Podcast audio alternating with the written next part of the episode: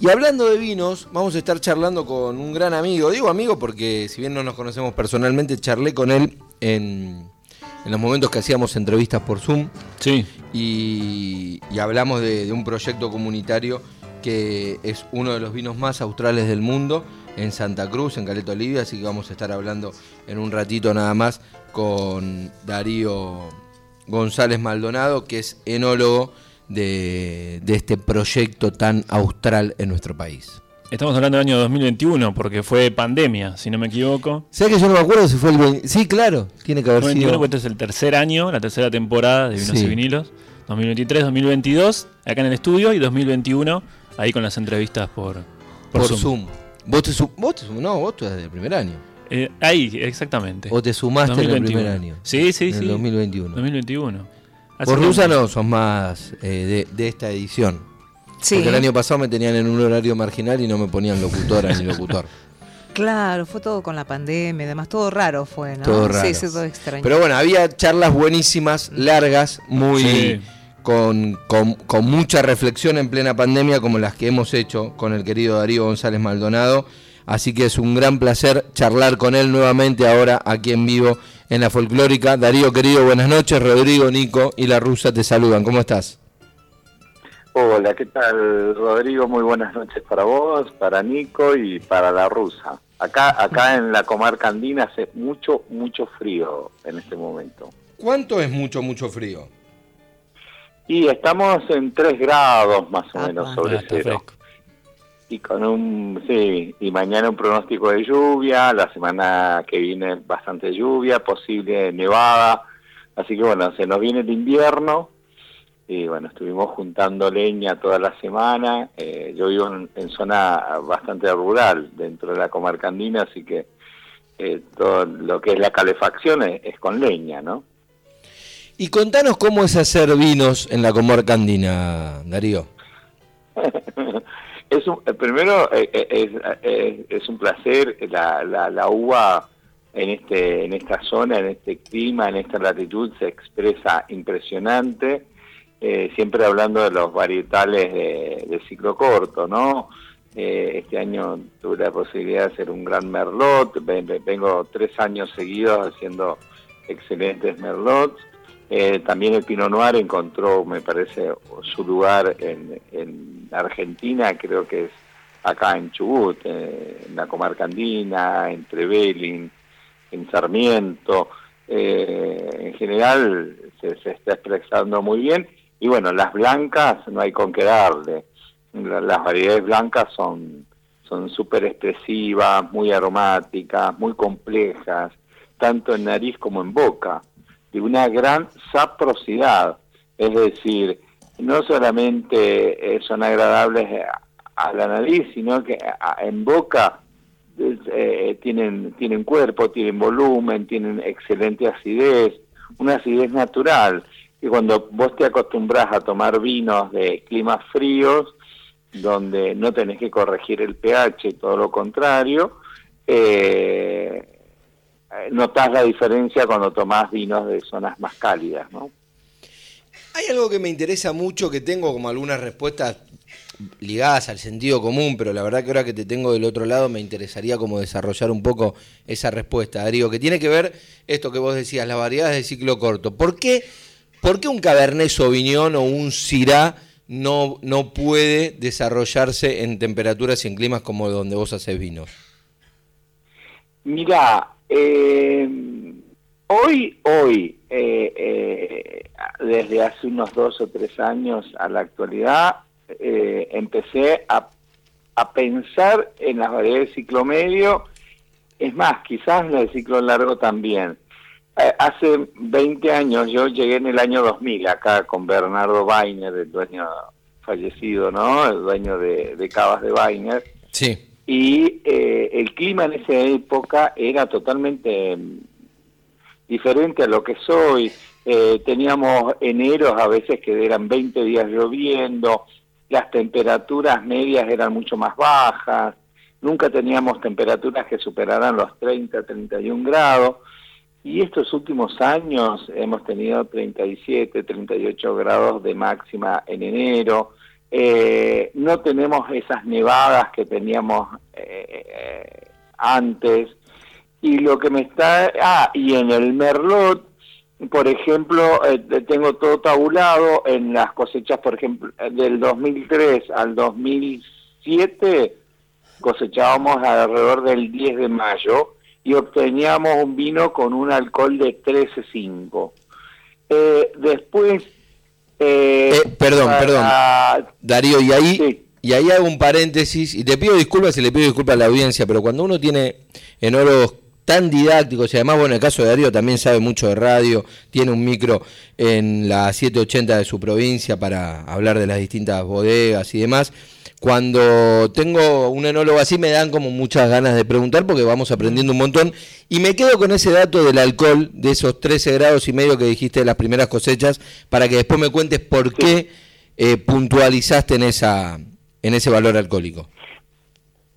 ¿Por qué? Porque eh, yo soy fan de, buenos alcoholes, ¿no? Sí. Eh, ¿Y qué me pasaba? Eh, para mantener ese alcohol o, o, ya llegar con el alcohol límite inferior, empezó a adelantarse la fecha de cosecha. Empezamos el 5, después el 3 de mayo. Hoy estoy cosechando mediados de abril con un alcohol de 15.2, 15.3 y que vos decís, wow, el vino no se debe poder tomar porque está muy alcohólico. No, todo lo contrario, hay un, eh, un ensamble entre acidez y alcohol en el Merlot que no me empuja a hacer una maloláctica obligado. Nunca fue inducida, siempre fue natural, pero con alcoholes de esos niveles obtenido ya a mediados de abril. Imagínate que en 23 años, en, 20 años eh, se ha ido modificando drásticamente la fecha de cosecha del mismo varietal, en el mismo lugar, eh, con el mismo sistema de conducción. Todas las variables son prácticamente las mismas.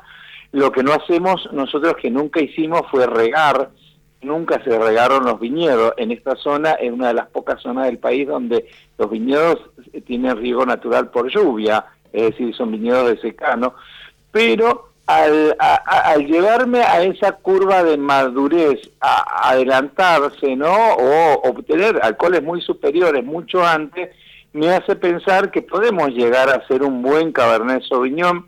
Estoy ensayando en este momento Cabernet Franc, eh, Bionier en blanca y, ver qué pasa. Y algún que otro clon de Malbec, esos clones más bien cualitativos, los que son de, de racimos muy pequeños, donde yo puedo jugar en, en la concentración, eh, en, la uva, en la planta. Eh, y bueno, eh, me indica que vamos a, vamos a, vamos a, esto del calentamiento climático, todo este efecto invernadero que se está sintiendo también en estas latitudes, ¿no?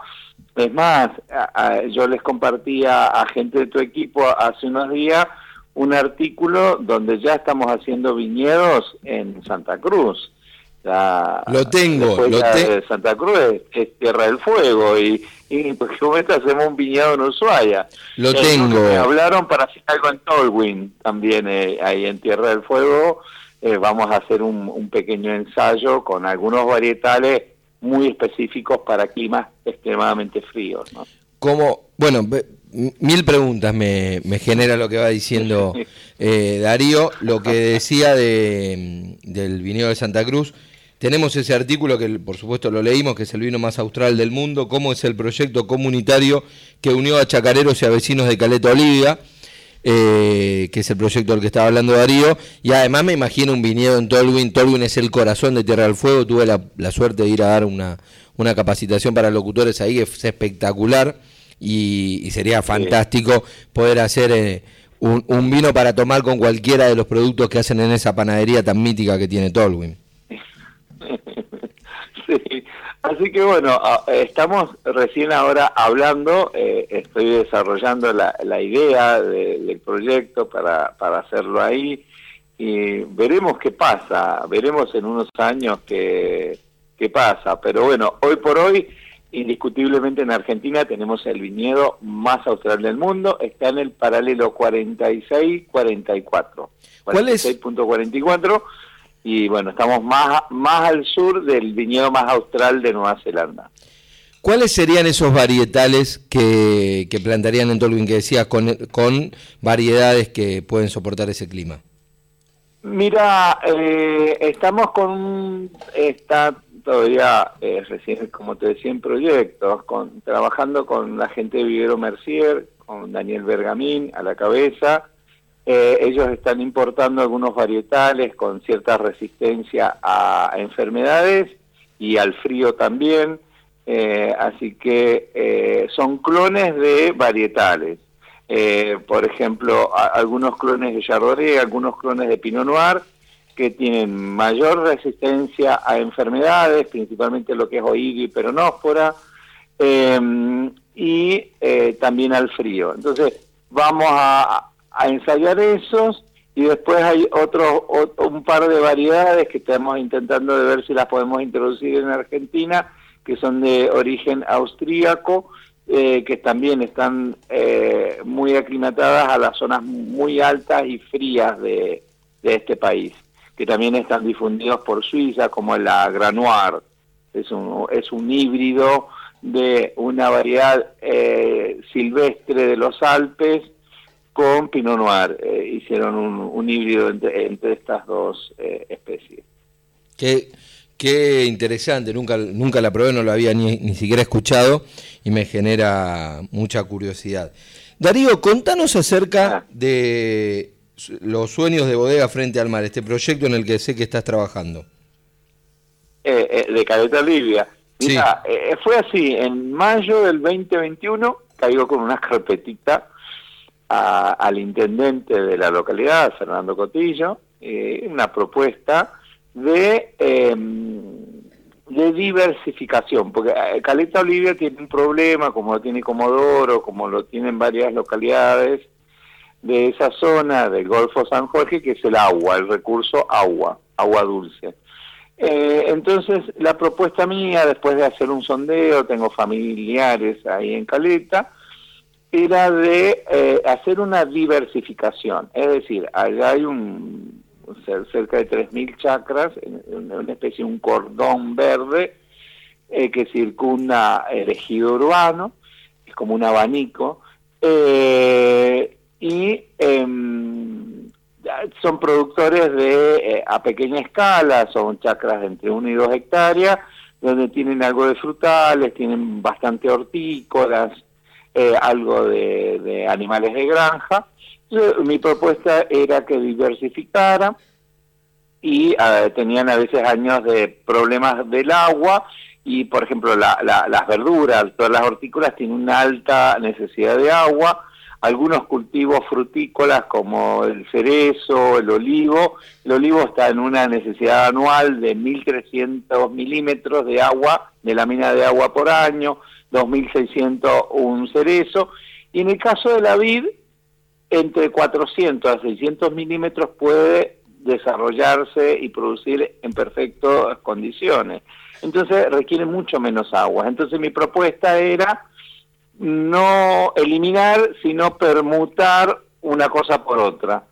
Eh, le gustó el proyecto, me dio el ok y empecé a trabajar. Primero, en la primera etapa era talleres de capacitación y de comunicación y de difusión capacitar a una parte del personal de la municipalidad, eh, que trabajamos en equipo, traerlos a la comarca andina, eh, que hicieran talleres y demás, y después lanzamos esto de eh, promocionar la actividad, golpeando puerta por puerta, entrando a cada chacra eh, con la propuesta, y bueno, se fueron sumando de a poquito, y cuando fui a un par de, de zonas urbanas, así de los barrios, y generalmente los barrios allá están muy sectorizados, el de catamarqueño, de los riojanos, los sanjuaninos, los mendocinos.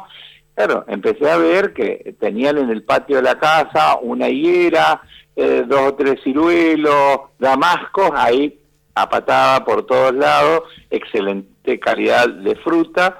Y las parras, parras entre 50, 60, 70 años, que trajeron los que poblaron esa zona, los IPFianos se les llaman, trabajadores de IPF, eh, que con el sueño de, un, de vivir mejor, pero con el corazoncito de, sus provincias de origen, ¿no? Principalmente del no argentino y cuyo.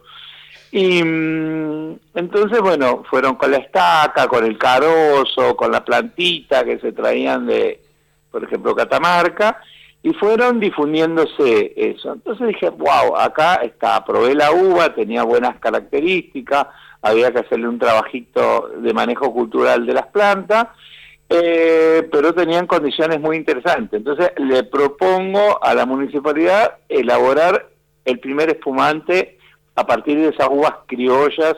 Era un espumante de blend de criollas. Eh, me lo aprobaron y, se abrió un, un, subprograma de este, dentro de este programa de promoción de las variedades finas. Mientras tanto, estábamos plantando cinco varietales, dos tintos, Merlot, Pinot Noir, es Blanca, Chardonnay, Sauvignon y Gewürztraminer. Eh, digo, bueno, hasta que esto de, eh, eh, tenemos esta chance de procesar estas uvas criollas. Bueno, censamos la ciudad, eh, vimos que hay 1.128 parras, unos parrones terribles, que producen alrededor de, el mini, por planta, ¿no? Entre, entre 30 a 80 kilos una planta, eh, eh, se prendieron creo que unas 20 personas y elaboramos 400 botellas de espumante, se elaboraron en la comarca andina, en ese momento no todavía no, todavía no lo tenemos, la bodega estatal municipal, y eh, bueno, salió un espumante espectacular, exquisito, la verdad, nada que envidiarle a un varietal fino, y de ahí surgió la, bueno, ya está, tenemos estamos desarrollando viñedos, eh, tenemos las parras criollas, nos falta la bodega para que sea elaborado y fraccionado en origen, sacar esa denominación. Así que bueno, se, se, tocó a provincia. Yo digo sí porque me parece muy egoísta, pero no sabes, soy, mientras, cuando me pongo un objetivo, nadie me para. Como buen escorpiano, le doy, le doy, le doy hasta conseguirlo. Eh, me comuniqué por un lado por el otro con provincia, con el, área de ciencia y tecnología, Esteban González, le digo, mirá, está esta idea total, y me dice, bueno, habría que hacer un estudio, bueno, para no ser ni arte y parte, contacto a la mejor consultora a la que le hace los trabajos a Coviar en Mendoza, las chicas amorosas pasaron su cotización, se la aprobaron desde provincia, hicieron el, el análisis de factibilidad o de viabilidad del proyecto.